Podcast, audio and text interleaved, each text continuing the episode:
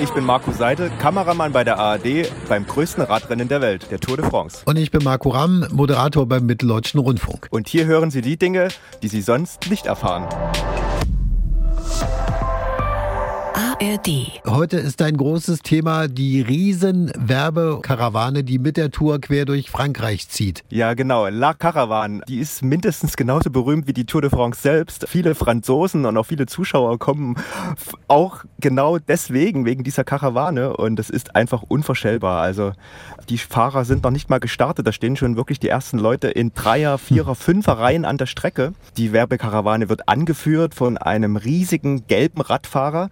Das sind sind Fahrzeuge. Das ist manchmal, wenn man die sieht, kann man sich das gar nicht vorstellen. Es sind wirklich vier kleine Miniräder und dann ist ein riesiger Aufbau auf diesem Fahrgestell und angeführt, wie gesagt, wird sie von einem gelben Radfahrer dem Sponsor einer großen Bank hier in Frankreich und das ist äh, der Sponsor des gelben Trikots. Deswegen eben dieser gelbe, überdimensionale Radfahrer. Ansonsten gibt es äh, Fahrzeuge, die sehen aus wie kleine Früchte.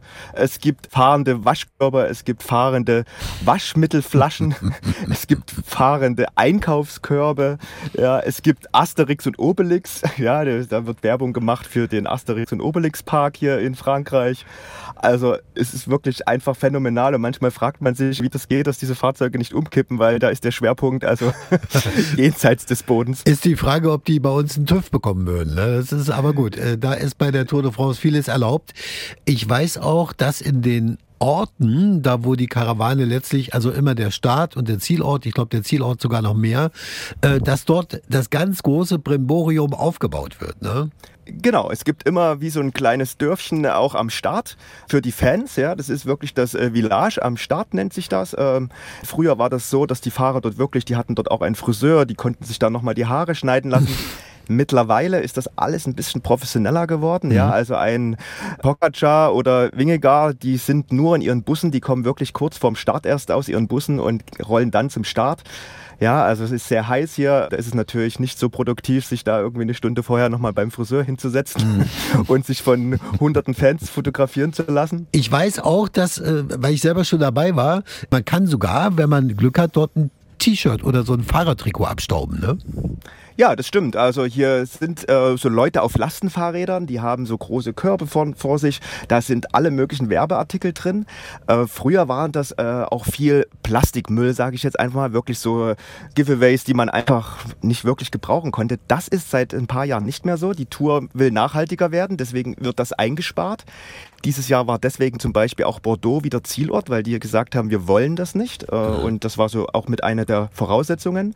Aber ansonsten gibt es, es gibt Mützen, es gibt T-Shirts, wie du sagst, es gibt Trikots in Gelb, es gibt T-Shirts in äh, gepunktet, ja, also wie das Bergtrikot. Das sind natürlich dann von dem Sponsor des Bergtrikots. Und ja, so kann man da einiges abstauben. Wir sind auch immer so ein bisschen scharf auf das Waschmittel, ja, weil ich hatte ja schon mal erzählt, wie das so ist bei uns mit dem Problem des Waschens. So hat man dann immer noch so, so eine kleine Waschmaschine, äh, so eine kleine Waschmittel-Probepackung äh, dabei. Ja, kann man immer mal gebrauchen. Sehr schön. Und unterwegs, Marco, sag mir das noch, äh, da gibt es ja so viele Orte, wo die dann durchfahren, wo man als Zuschauer sieht, die Straßen sind besprüht und da ist denn da in diesen Orten dann nur für diesen Moment, wenn die Tour de France durchfährt, Party oder ist da auch schon, sind da alle angespannt und richtig was los? Also das ist, geht wirklich von früh morgens an. Äh, wir fahren ja immer ungefähr die letzten 100 Kilometer Strecke, damit äh, Fabian, mein, äh, mein Autokollege, dann auch eben die Strecke sieht, um dann auch alles gut kommentieren zu können. Und da ist wirklich früh morgens ab um neun ist dort Party in diesen Dörfern. Da sind große Zelte aufgebaut. Da fließt schon das Bier, da fließt schon der Sekt, der Champagner manchmal. Es ist überall mit Fahnen geschmückt. Man hat auch das Gefühl, jedes Dorf lässt sich was anderes einfallen. Ja, in den ländlichen Gebieten äh, lassen sie sich was einfallen mit Strohballen, mit Traktoren, die geschmückt sind. Ja, man sieht dann immer oftmals die Hubschraubereinstellungen während der Tourübertragung, dass dann eben riesengroße Schriftzüge mit Strohballen aufgebaut wurden worden sind oder eben Fahnen. Also wirklich, das ist ganz verrückt. Leute fahren mit den Fahrrädern nebenher. Manchmal reiten Leute auf ihren Pferden nebenher, neben dem Tourtross dann. Also es ist einfach eine riesengroße Party und ich habe selten erlebt, dass ein ganzes Volk so ein Event so feiert wie eben in Frankreich. Das ist einfach ein Nationalgut, das ist einfach hier Tradition und das lässt sich kein Franzose nehmen. Diesen Juli seine Tour de France. Also meine Damen und Herren, abonnieren Sie jetzt diesen Podcast, damit Sie auch die nächste Backstage-Geschichte nicht verpassen. Tägliche Ergebnis-Updates und aktuelle Interviews zur Tour de France gibt es im Sportschau Tourfunk und den finden Sie ebenfalls in unserer kostenlosen ARD Audiothek. Au revoir, bis bald. Tschö, tschö. Schöne Grüße. Ciao. ARD